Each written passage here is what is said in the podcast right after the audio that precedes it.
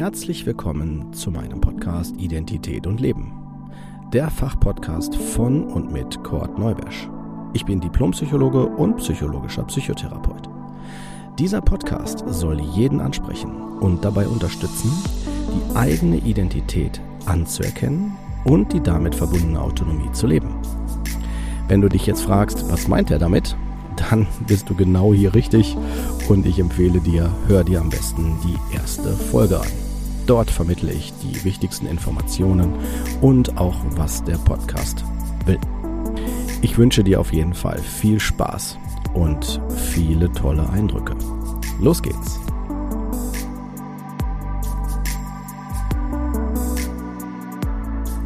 Herzlich willkommen zu einer neuen Folge von Identität und Leben. Folge 52 Schizophrenie, Schizotype und wahnhafte Störungen. In äh, dieser Folge werde ich mich diesem, ich sage mal vorsichtig, komplizierten Diagnosebild nähern. Und für die, die mich nicht kennen, sei gesagt, äh, dass ich in meiner zehnjährigen Psychiatriezeit äh, in der ich da als Krankenpfleger sowohl auch als Psychologe und später als Therapeut gearbeitet habe, ähm, aus unterschiedlichsten Perspektiven dieses Krankheitsbild ja, ähm, begleitet habe. Und man muss sich vorstellen, als Krankenpfleger ist man natürlich ähm, von der Begleitung her am intensivsten, am nahesten dran, da man dann über den kompletten Dienst, der in der Regel ja acht Stunden geht, Nachtdienst sogar bis zu zehn Stunden inklusive Pause, ähm, dass man dann halt diese Person viel intensiver im Alltag begleitet. Später als Psychologe, und das ist schon vergleichbar mit Ärzten ähm, oder Fachärzten, Psychiatern, ne, je nachdem, wie man jetzt da rauspickt, ähm, ist es so, dass die Kontakte eher kürzer sind und auch nur für bestimmte Sachverhalte, während man in der Krankenpflege wirklich oder Gesundheitspflege sagt man heutzutage dazu, in der Gesundheitspflege die äh, Person wirklich im Alltag komplett begleitet und auch letztendlich ein Stück weit Vorbild, ähm, also Vorbildfunktion hat, wie eine ähm, gesunde und normale äh, Verhaltensweise sein kann. Wobei, wenn ihr schon meine Worte hört, kriegt ihr vielleicht schon ähm, eventuell sogar das Gefühl, okay, was heißt normal, was heißt gesund? Äh, diese Frage werden wir in dieser Folge nicht beantworten, weil das würde sonst wirklich den Rahmen sprengen. Aber ich will damit auch sensibilisieren, dass natürlich alles äh, subjektiv ist. Und wir müssen hier schauen, dass wir eine Orientierung haben. Und für die Hörer, die auch meinen Worten weiter lauschen werden, ähm, so, ihr sollt bitte wissen, wir werden vor allen, vor allen Dingen die Perspektive erstmal der Wissenschaft und des Gesundheitswesens einnehmen.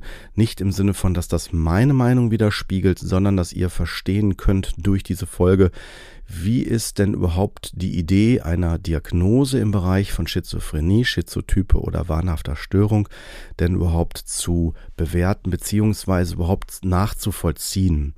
Und ich möchte hier auch nochmal ganz deutlich sagen, auch für vielleicht Leute, die zuhören und selber ähm, ärztlich oder fachärztlich handeln dürfen und auch behandeln dürfen, ähm, diese Diagnose ist äh, aus meiner Sicht nur von Leuten zu stellen, die sich mit diesem Krankheitsbild sehr gut auskennen. Warum? Weil man könnte sonst zu schnell ähm, eine, ja, wie soll ich das sagen, eine Diagnose in dem Bereich vergeben, die ähm, den äh, betroffenen Personen nicht überhaupt nicht das ähm, also nicht das widerspiegelt, was gerade ähm, die Ursache beziehungsweise der der Behandlungsfokus sein sollte. Äh, ich gehe jetzt nicht nochmal auf das Phänomen ein Ursache- und Folgediagnose. Dazu habe ich schon eine Folge rausgebracht. Wenn ihr das noch nicht gehört habt, bitte gerne die Folge zuerst anhören, weil es ein Unterschied, ähm, woher ich die, die, den Zusammenhang von Ursache oder Folge ähm, Ansätze, ja. Also wenn jetzt zum Beispiel jemand zu mir kommt und der sagt, Mensch, ich höre Stimmen oder ich habe das Gefühl irgendwie, ich, äh, ich fühle Fett verfolgt oder dergleichen, dann kann das natürlich ähm, aus der Sicht eines, äh, wenn ich jetzt Arzt bin und ich kenne mich in dem Bereich nicht aus, könnte ich natürlich schnell denken, okay, diese, diese Symptome, die ich jetzt gerade höre, die hören sich schon sehr an, als wenn da jemand eine Wahrnehmungsstörung hat oder Dinge fehlinterpretiert. Aber wenn wir jetzt davon ausgehen, dass das vielleicht jemand ist, der in einer, ähm, in einem Milieu sich bewegt hat, wo es tatsächlich auch um kriminelle Energie geht oder wenn es im Familienumfeld, ähm, ja, sei es äh, eine, eine psychisch auffällige Familienstruktur ist, wo jemand wirklich auch über System systematisch vernichtet oder, ähm, wie sagt man, unterdrückt wird und dergleichen, dann können solche Dinge tatsächlich Alltag und auch Realität sein. Bei der Festlegung der Diagnose ist es unerlässlich darauf zu achten, äh, wie, inwieweit die Symptome äh, an einer Ursache oder Folgediagnose dranhängen.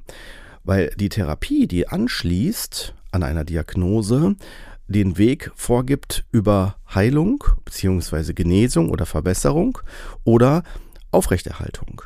Und äh, die Diagnose der Schizophrenie und alles, was in diesem schizophrenen Bereich sich bewegt, ist gleichzeitig auch eine stigmatisierende Diagnose, wie letztendlich alle Diagnosen stigmatisierend sind. Aber in unserer Gesellschaft wird gerade der, die Diagnose Schizophrenie gewertet als nicht heilbar, als unberechenbar und als nicht steuerbar. Und das ist nicht nur für die Betroffenen ähm, ein, ein, eine, eine angstmachende Sache, ja, und das, was ich jetzt gerade übrigens gesagt habe, das sind Dinge, die in der Gesellschaft vorherrschen, noch nicht mal das Diagnosebild selber betreffen. Ich kann mich erinnern, dass ich in meiner Psychiatriezeit, als ich mich damit noch nicht auskannte, häufig auch äh, unsicher war. Oh, wird die Person mir vielleicht gleich was antun? Oder muss ich da aufpassen? Ist die unberechenbar? Ne, also diese ganzen Klischees ähm, sind natürlich für Leute, die sich nicht in dem Bereich auskennen, extrem ähm, ja, wie sagt man, distanzfördernd, dass man sich dann, dass man vorsichtig mit den Leuten umgeht oder sie direkt in die Schubladen steckt oder gleichzeitig auch denkt, die werden niemals wieder gesund, denen kann man nicht helfen. Und äh, beim Thema gesund oder überhaupt, dass man jemand helfen kann, steht und fällt alles wieder mit der Diagnose und dann der natürlich anschließend äh, an, angrenz, äh, andockenden Therapie. So, soviel zur Einleitung. Kommen wir mal zu dem Überblick. Das heißt, ich werde euch jetzt einen Überblick geben über den Bereich der Schizophrenie und der schizotypen und wahnhaften Störungen. Die ICD-Diagnosen, die das fest, die, woran man sich orientiert, beziehungsweise verpflichtet ist, auch im Bereich von Diagnosen sich zu bewegen, haben wir erstmal den Bereich der F20. F20 ist der, wenn man so will, der Hauptbereich. Der Hauptbereich, der die Schizophrenie und alles, was damit zu tun hat, abbildet. Und bei Schizophrenie geht es vor allen Dingen um den Zusammenhang von äh, der veränderten Wahrnehmung im Bereich des Denkens, des Fühlens, des Handelns und auch der kompletten Wahrnehmung und auch Interpretation davon. Also ein sehr großer Bereich.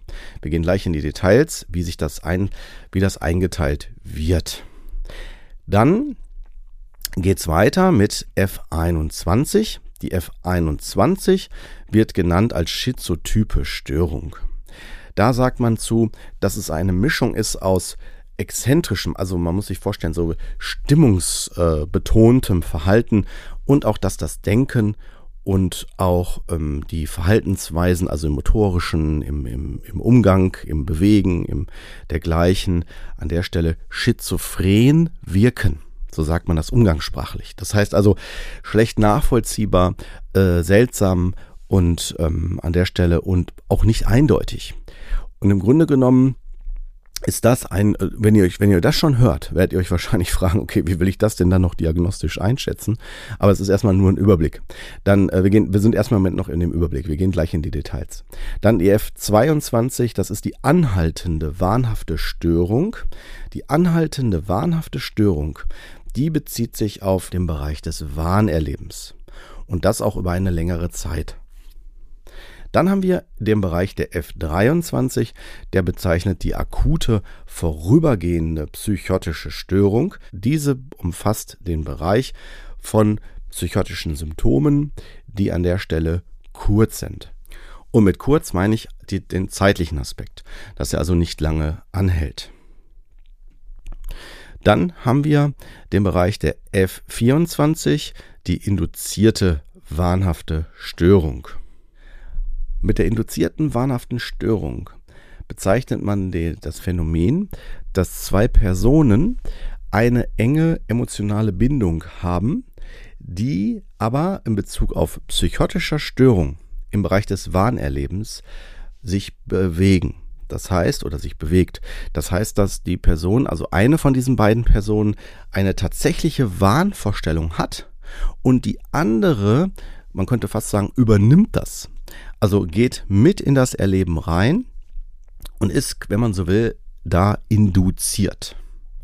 Und wenn das Paar sich jetzt trennen würde, würde man sagen, dass sich das dann tatsächlich dann auch aufgibt, beziehungsweise dieses Erleben, dieses symptomatische Erleben bei der induzierten Person ähm, sich verringert beziehungsweise sogar auflöst. So muss man sich das vorstellen. Ich bleibe jetzt erstmal sehr plausibel für euch. Dann F25, das ist der Bereich der schizoaffektiven Störung. Das sind episodische Sachen, bei denen ähm, es sowohl im, im, Stimmung, im, im Stimmungserleben als auch im schizophrenen Bereich ähm, so Auffälligkeiten, Symptome auftreten, die aber nicht das eine noch das andere wirklich erfüllen können. So müsst ihr euch das vorstellen. Und dann haben wir der Vollständigkeit halber, das ist ja immer das gleiche, dann noch F28 sonstige nicht-organische psychotische Störungen und F29 nicht näher bezeichnete nicht-organische Psychosen. Das sind so immer so Restkategorien. Ähm, ihr müsst noch dazu wissen noch, dass die äh, ganzen ähm, Diagnosen jetzt im F20er Bereich, in dem wir uns heute bewegen, die psychischen, äh, wie sagt man ja, die psychischen Auffälligkeiten betonen.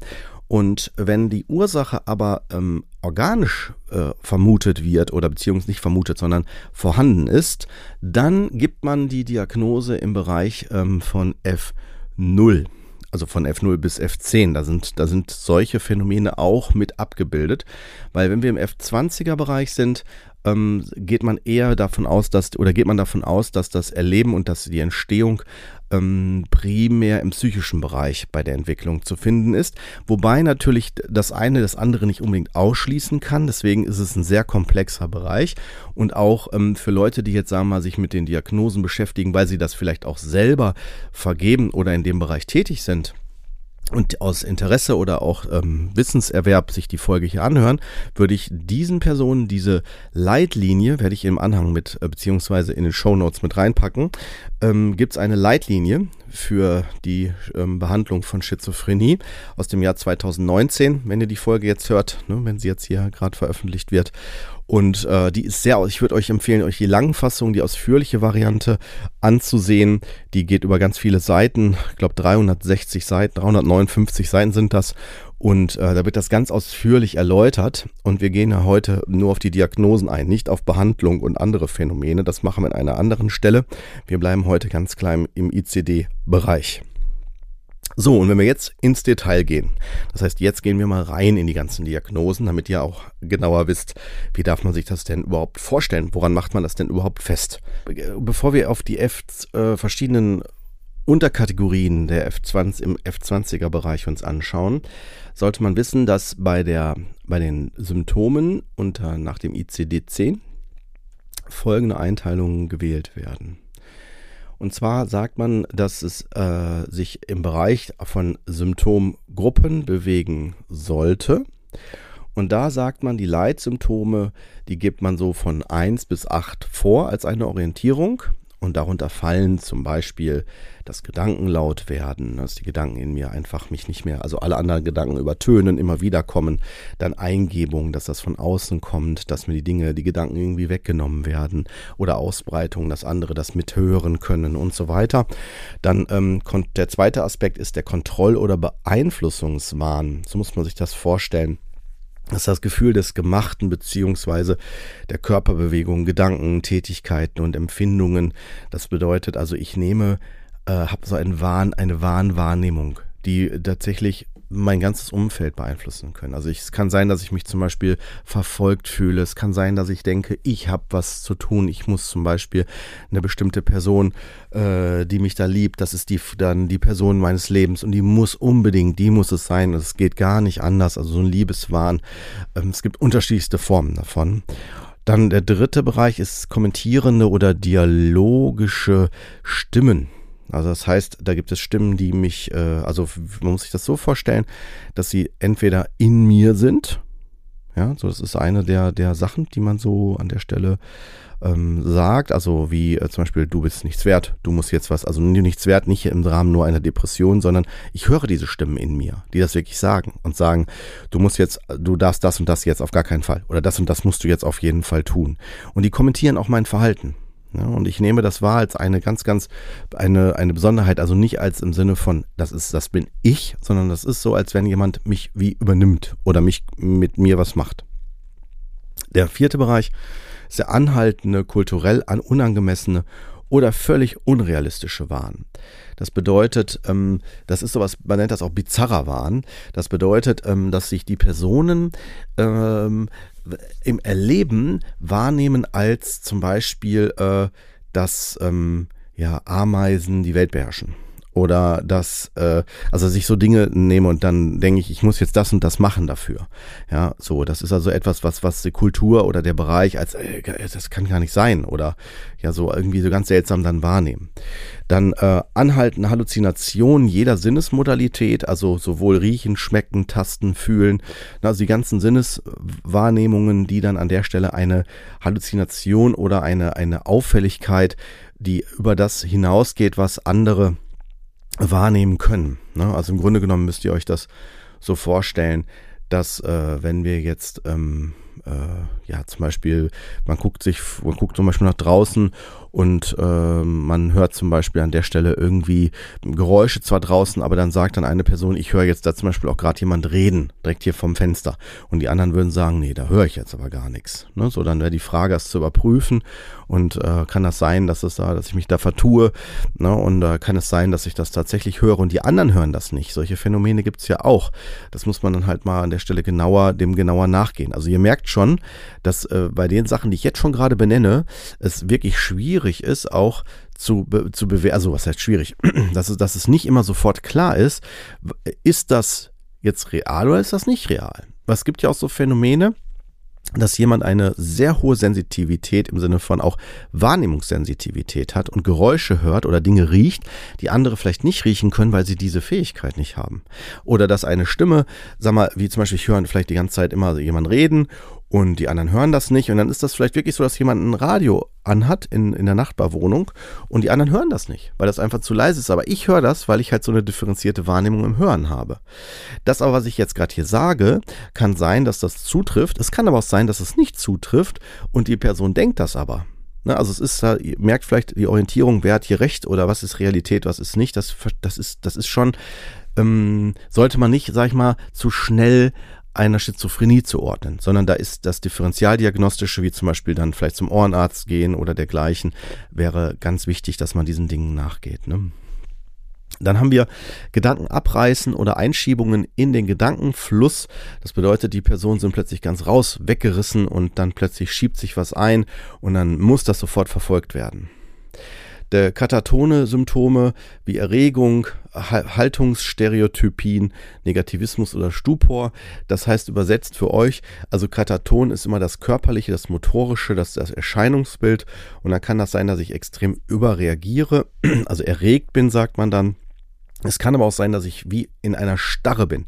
Über, und das meine ich, damit meine ich nicht für ein paar Minuten, sondern vielleicht über Stunden. Dass ich dann da stehe und mich nicht mehr bewege und äh, das kann dann auch dazu führen, dass ich vielleicht un, un, unangemessen, äh, also mich versorge, vielleicht auf Toilette muss und dann plötzlich dann einnässe, weil ich mich nicht bewegen kann oder ich nichts trinke oder nichts esse und dann habe ich ganz andere Probleme, dann habe ich Kreislaufprobleme irgendwann. Vielleicht habe ich aber auch Kontrakturen, die sich darauf einstellen können, die sich einstellen können. Das bedeutet, dass ich dann plötzlich Probleme habe, überhaupt meine Muskeln und Dinge oder also nicht Muskeln, äh, Arme oder meine, meine Knochen, überhaupt die Motorik auszuführen, dass es dann erschwerter ist und äh, mit Schmerzen einhergeht. Dann achtens negativ, negative Symptome wie auffällige Apathie, Sprachverarmung, verflachter oder inadäquater Affekt, heißt übersetzt, Negative Symptome habe ich immer so für mich gespeichert als Übersetzung jetzt für euch, dass man sagt, so, da ist irgendetwas weniger. Also man, wenn man sich vorstellt, wir Menschen als, als, als Masse, als Volk oder als, ja, als eine Gruppe, ähm, hat jetzt die die Fähigkeiten, also dass alle die gleichen Fähigkeiten haben. Und mit negativ ist gemeint, dass die Person dann etwas weniger macht. Also negativer im Sinne von weniger als die anderen. In dem Fall zum Beispiel weniger in die, Stimmungs, in die Stimmung gehen kann, sondern eher apathisch ist, eher abgeflachter ist, im Affekt oder an der Stelle weniger spricht als die anderen oder als sonst. Vielleicht auch in Bezug auf sich selbst, ne, dass er dann mit der Zeit immer mehr da äh, weggeht von dem, was er kann. So müsst ihr euch das vorstellen. Das ist sehr platt formuliert, aber dann habt ihr so eine Orientierung. Da gibt es nämlich auch positive Symptome, die äh, an der Stelle sagt man, da kommt was zu dem, was, was sonst, sag mal, die Menschheit kann noch hinzu, noch obendrauf, im Sinne von, ich höre Stimmen, die andere nicht hören. Ich habe bestimmte Fähigkeiten, die andere nicht haben. Aber nicht jetzt aus, aus einer Realität heraus, weil das gibt es ja auch, sondern weil ich jetzt aufgrund dieser hier, äh, wir, der, wir diskutieren gerade im Bereich der F20, also im Bereich eines äh, womöglich krankhaften Verhaltens plötzlich dazu kommt. Wie gesagt, ich betone nochmal, das ist nicht meine Sicht, ich versuche euch nur die Sicht des ICDs zu erläutern und näher zu bringen. So, wenn wir jetzt diese acht Bereiche uns anschauen und dann noch gucken, so, die wenden wir jetzt mal, wenden wir jetzt mal an, dann werden wir feststellen, dass für die Diagnose der Schizophrenie braucht man mindestens ein eindeutiges Symptom aus der Gruppe 1 bis 4. Das wäre der Bereich Gedankenlaut werden, also der, der Bereich der Gedanken. Ne? Dann der Bereich des Wahnerlebens. Dann den Bereich des entweder, also dann Kommentieren oder der dialogischen Stimmen. Und der Bereich der, des vielleicht kulturell unangemessenen oder völlig unrealistischen Wahnerlebens. Das, da braucht es zumindest eines dieser Symptome oder zwei aus dem Bereich der Halluzinationen, des Gedankenabreißens ähm, oder der Zerfahrenheit. Dann äh, der dritte Bereich, katatone Symptome, also was ich gerade sagte, dass die motorische Sache eingeschränkter ist. Oder der vierte Bereich, ähm, der nämlich negative Symptome wie Apathie, also dieses, das, was weggeht, dass ich was weniger mache, der verflachter, inadäquater Affekt. Da brauche ich auch mindestens zwei. Reicht nicht einer. Weil, wenn, warum könnt ihr euch fragen? Weil, wenn ich jetzt zum Beispiel eine negative Symptome habe, wie Apathie, Sprachverarmung, verflachter oder inadäquater Affekt, das kann ich ja auch aus einer ganz anderen Thematik heraus haben. Das heißt, dann wäre das zu unspezifisch für den Bereich der Schizophrenie. So müsst ihr euch das vorstellen. Und wenn wir jetzt in die Unterkategorien mal reingehen, dann haben wir unter F20.0, das heißt, ist der Begriff der paranoiden Schizophrenie. Jetzt bewegen wir uns also nur in dem Bereich der Schizophrenie, also in dem Begriff der Schizophrenie. Und der ist gekennzeichnet durch Wahnphänomene oder Halluzinationen. Eines der beiden Sachen muss vorherrschen. Dann verflachter oder inadäquater Affekt dass, also dass, dass an der Stelle ich in meinem Erleben auffällig bin. Also ganz anders. Also äh, äh, nicht so, wie man davon ausgeht, dass es die Menschen machen.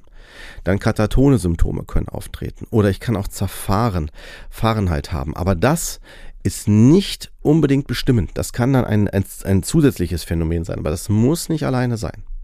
Dann haben wir den Bereich der Hebephrenen-Schizophrenie, F20.1 da müsst ihr euch vorstellen, dass das ähm, dass also entweder eine anhaltende oder eindeutige Verflachung des Affektes äh, vorherrscht oder eine Inadäquatheit des Affekts. Also verflacht oder Inadäquatheit. Das muss vorherrschen. Dann, äh, es muss ein zielloses oder unzusammenhängendes Verhalten geben. Und es muss eine eindeutige Denkstörung sein, die da vorherrscht. Und die Halluzination oder auch das Wahnerleben sind bei der hebephrenen äh, Schizophrenie bestimmen nicht unbedingt das Bild. So müsst ihr euch das vorstellen. Also das ist nicht unbedingt da vorhanden. Bei der hebephrenen Schizophrenie habe ich im Klinikalltag, und das waren sehr viele, ähm, die ich da kennengelernt habe, wo die Diagnose im Raum stand, das sind Personen, müsst ihr euch vorstellen, die sich so mehr zurück, wirklich zurückziehen, im Zimmer eigenbrötlerisch, ne, dann zum Beispiel tagsüber die Rollos runter machen, dann, dass sie sich dann, äh, also jetzt können wir natürlich denken, oh Gott, das sind ja gefühlt ganz, ganz viele Jugendliche, ja, die dann vielleicht vorm, vorm Fernseher hängen oder Monitor oder im Internet oder wo auch immer und dann einfach eigenbrötlerisch was machen, so fast schon so umgangssprachlich nerdmäßig. Ähm, aber das, das wird dem, dem, dem Thema nicht gerecht. Ähm, bei der hebephrenen Schizophrenie kann man sagen, klar, die finden sich da auch wieder, aber die sind halt in ihrem Erleben, in ihrer Stimmung und aber auch in dem, wie sie denken und wie sie sich verhalten, eher ziellos oder ähm, eher auffällig. Ja, so will ich das vorsichtig sagen. Jetzt haben wir aber das Problem, dass diese ähm, hebephrene Schizophrenie in der Regel schleichend passiert. Das bedeutet sich ähm, nicht wie jetzt vielleicht bei einer paranoiden Schizophrenie innerhalb von ein paar Tagen oder Wochen zeigen kann, äh, sondern tatsächlich sich über Monate, vielleicht auch über Jahre langsam einschleicht. Das bedeutet, wenn ich das Gefühl habe, Mensch, hier die Person X, die ist irgendwie äh, komisch oder verändert sich, dann äh, macht es schon Sinn, da die Person da vielleicht mal drauf anzusprechen oder da an der Stelle nochmal eher, fachliche Hilfe aufzusuchen, dass man sich da mal beraten lässt oder so. Das wäre schon zu empfehlen, also bei solchen Phänomenen, weil äh, es muss nicht alles mit der Schizophrenie zu tun haben. Ich möchte an dieser Stelle noch kurz die Komorbiditäten mit reinnehmen. Das heißt, dass man plötzlich ganz andere Themen auch noch hat. Das sind nämlich häufig dann in diesem Zusammenhang Substanzmissbrauch oder Substanzabhängigkeiten, wie Cannabis oder äh, Tabak, Alkohol na, ne, oder auch ganz andere Drogen, die ich vielleicht zu mir nehme. Dann kann Depression und Suizidalität mit einhergehen. Ich kann Zwangsstörungen haben. Ich kann auch eine äh, traumatische bedingte Problematik haben, dass das durch ein bestimmtes Ereignis ausgelöst wird. Ich kann eine Angststörung allgemein haben. Ich kann Unruhe oder Erregungszustände haben. Ich kann Schlafstörungen haben. Diese ganzen Sachen gehen mit einher. Das heißt, sie haben mit einen ähm, beeinflussenden Faktor auf die Intensität, die Stärke und wenn ihr das jetzt hört, merkt ihr vielleicht, wenn ihr jetzt Laien seid, das bedeutet ihr nicht in dem Bereich vor, vor also beschäftigt seid, ist das natürlich schwierig auseinanderzuhalten. Und wenn ihr euch jetzt vorstellt, dass das Leute, die eine Ausbildung machen und gerade vielleicht frische Ärzte sind oder Therapeuten, dass die nicht automatisch dann das Wissen oder umsetzen können. Also ich kann euch sagen, in den zehn Jahren und meiner, mein Schwerpunkt auch noch auf Schizophrenie, ich habe in meiner Diplomarbeit war meine äh, ähm, Schwerpunktarbeit Schizophrenie, auch noch mit Messwiederholung in meiner Diplomarbeit. Das heißt, ich habe da sehr intensiv mitgearbeitet und das ist ein Bild, was sich wirklich auch erst über die zehn Jahre differenziert hat. Das habe ich nicht innerhalb von ein, zwei, drei Jahren äh, plötzlich klar gehabt für mich. Das, das braucht wirklich Zeit. Also es braucht wirklich sehr, sehr differenziertes Wissen dazu.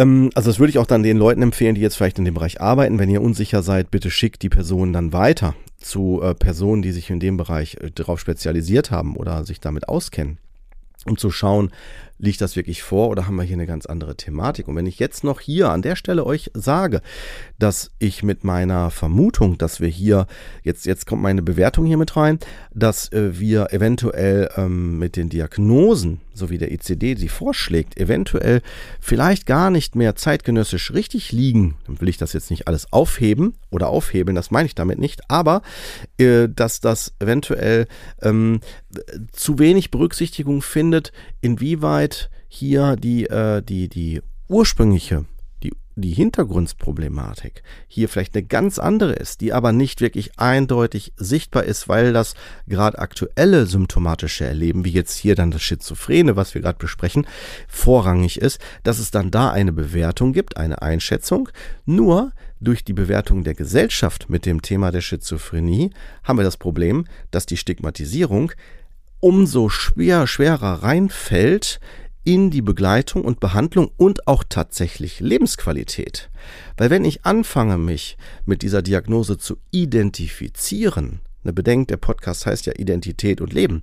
Wenn ich also eine Identität dort mit aufbaue, vielleicht schon früh die Diagnose bekommen habe, werde ich all meine Wahrnehmung bezüglich Denken, Fühlen, Handeln immer in Frage stellen, solange die Diagnose Schizophrenie im Raum steht. Weil ich kann mir ja selber gar nicht richtig glauben und vertrauen. Ich weiß ja gar nicht, ob das jetzt richtig ist, stimmig ist oder was auch immer. Und das macht es sehr schwierig. Deswegen ist das mir wichtig, dass ihr erstmal einen Überblick bekommt, wie derzeit der aktuelle Stand an Einschätzung von psychischen Diagnosen oder auch Auffälligkeiten derzeit mit umgegangen wird. Gehen wir mal weiter. Die katatone Schizophrenie ist die F20.2. Da äh, braucht es ähm, über mindestens zwei Wochen folgende Symptome. Es braucht an der Stelle entweder eine Erregung, es braucht Haltungsstereotypien, also dass jemand immer das Verhalten gleich ähm, wiederholt, wie zum Beispiel den Arm immer wieder kreisen oder immer wieder hoch und runter machen, sowas. Ne? Dann Negativismus heißt an der Stelle oder, oder auch so eine Starre im Sinne von, dass man motorisch einfach sich nicht bewegt wie so, man könnte fast sagen, wie sich totstellen. Oder wie, das sieht so bizarr aus, wenn jemand da so steht oder sitzt oder so, dass man denkt, macht er jetzt Phantomime? Oder ist das jetzt so jemand wie auf der, in der Innenstadt, der dann dann äh, gerade so diese, kennt ihr ja wahrscheinlich, der habt ihr bestimmt schon mal gesehen, wenn jemand da so steht, vielleicht so einem Clownskostüm und sich nicht bewegt. Ja, weil er so phantomime-mäßig gerade in so einer Starre ist. Ne? Und ähm, das wäre jetzt aber hier aus dem, aus dem äh, Diagnosebild heraus, dass die Person also an der Stelle nicht das kann. Und eine wechselnde Biegsamkeit sagt man auch als eine mögliche Symptomatik. Das heißt, dass auch das schwierig ist, Bewegungen zu verändern. Wenn ich also sagen würde, nimm mal den Arm runter, würde mir das schwer fallen. Das ist wie, als wenn Widerstand plötzlich dann da wäre. Und ähm, dann haben wir als einen weiteren Bereich die äh, F20.3. Das ist so die undifferenzierte Schizophrenie. Die vergibt man dann äh, vor allen Dingen, wenn ähm, die Kriterien für äh, F20, F.0, Punkt 1, Punkt 2, Punkt 4, Punkt 5 nicht richtig erfüllt sind. Und wenn man aber sagt, ja, okay, die sind trotzdem zahlreich genug, dass man sagt, okay, es könnte trotzdem sich in diesem Bereich bewegen. Dann haben wir die F20.4, die nennt sich die postschizophrene Depression. Das ist eine depressive Episode, die im Anschluss an eine schizophrene Krankheit, ähm, so wie sie, also Diagnose, wie sie vergeben wird, dann entstehen kann. Also wenn sie dann an der Stelle plötzlich in, von der Schizophrenie in was Depressives übergeht.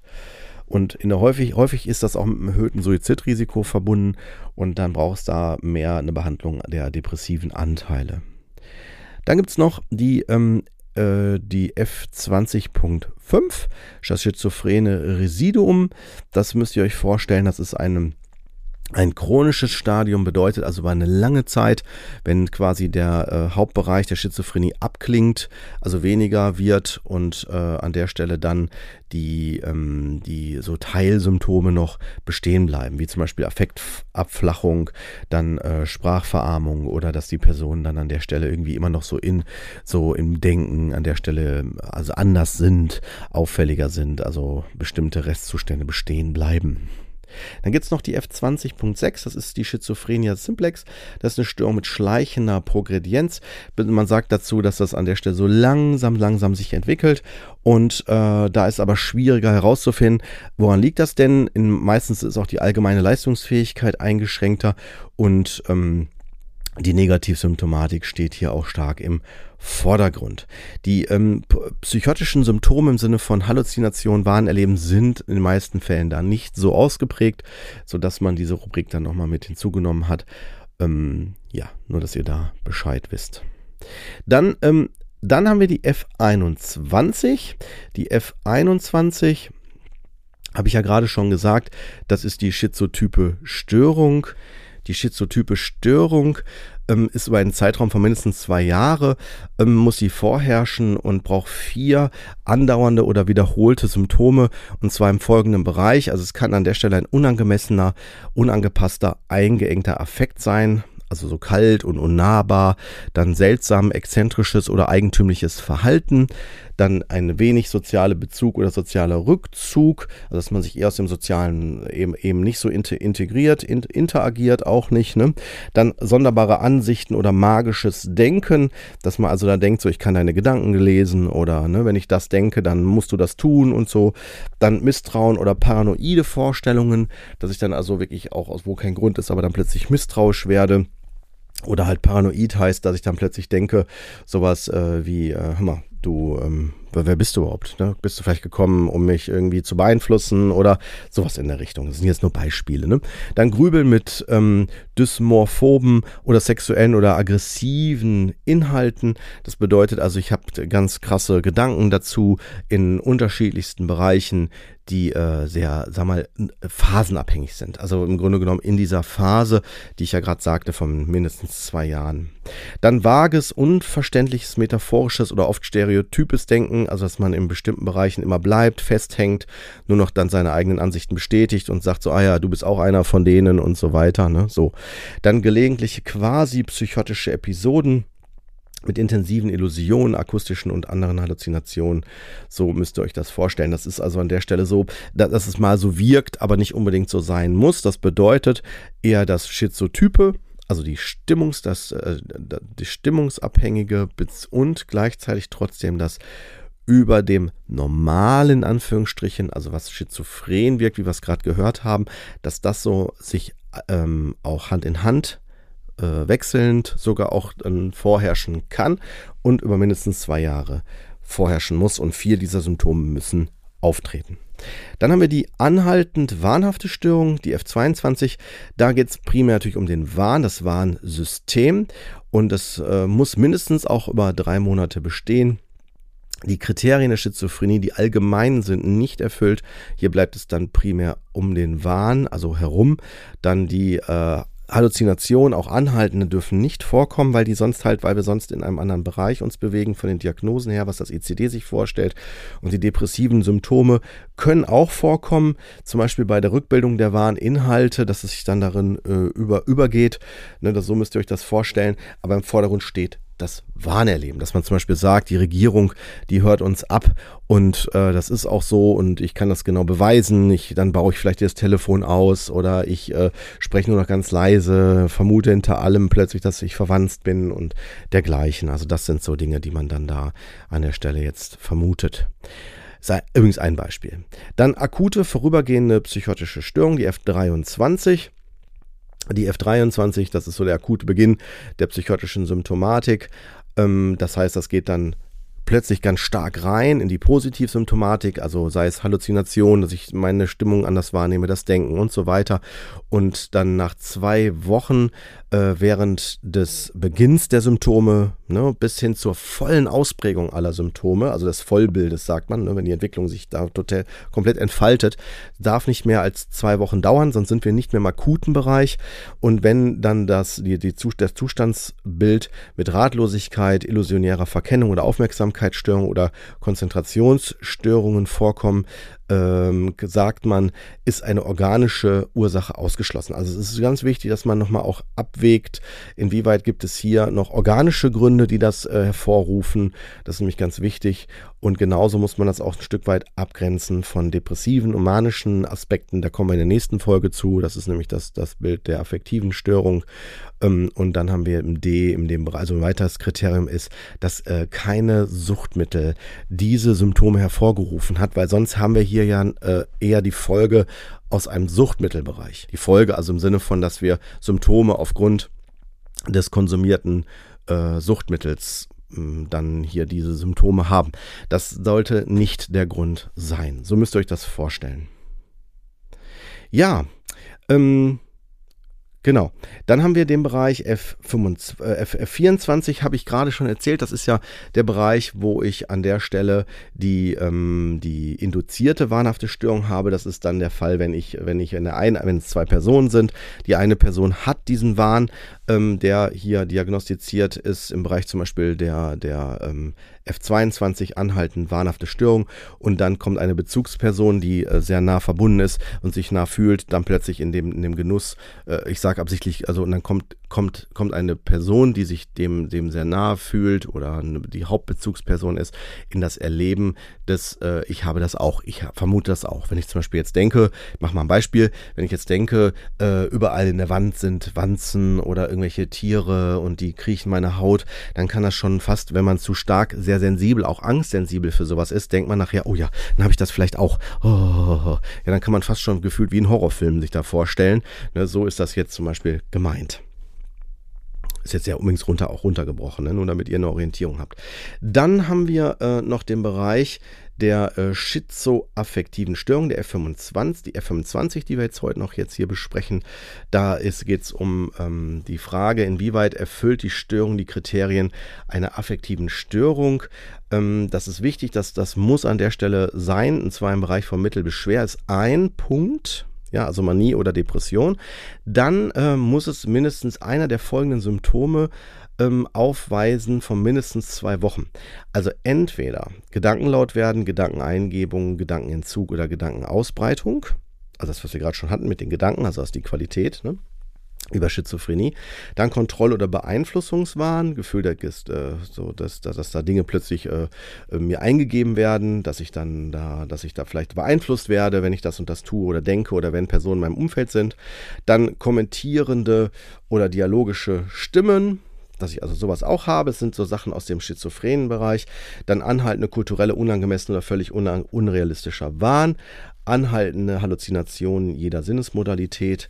Das heißt also, egal was, ne, auf der Sinnesebene, riechen, schmecken, hören, tasten und so weiter.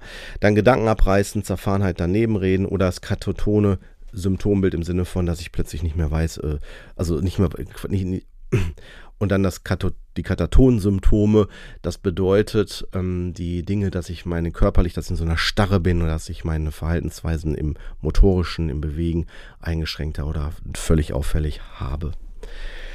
Das sind so Sachen, das bedeutet, ihr hört raus, es sind sowohl aus dem Bereich der, der affektiven Störung als auch aus dem Bereich des Schizophrenen ähm, Erlebens und die Kriterien A und B, die ich jetzt gerade gesagt habe, also sowohl affektiv als auch das, was Schizophrenie betrifft, müssen während derselben Episode, das heißt also während der gleichen Zeit und wenigstens für einige Zeit, also über ein paar Wochen, von mindestens ähm, ja, also ein paar Wochen muss das vorherrschen. Und dann auch noch ganz wichtig, die Störung ist nicht bedingt durch eine organische Ursache. Das bedeutet, habe ich ja gerade schon gesagt, ne, dass die organischen Sachen in einem anderen Bereich wiederzufinden sind und hier nicht gemeint sind.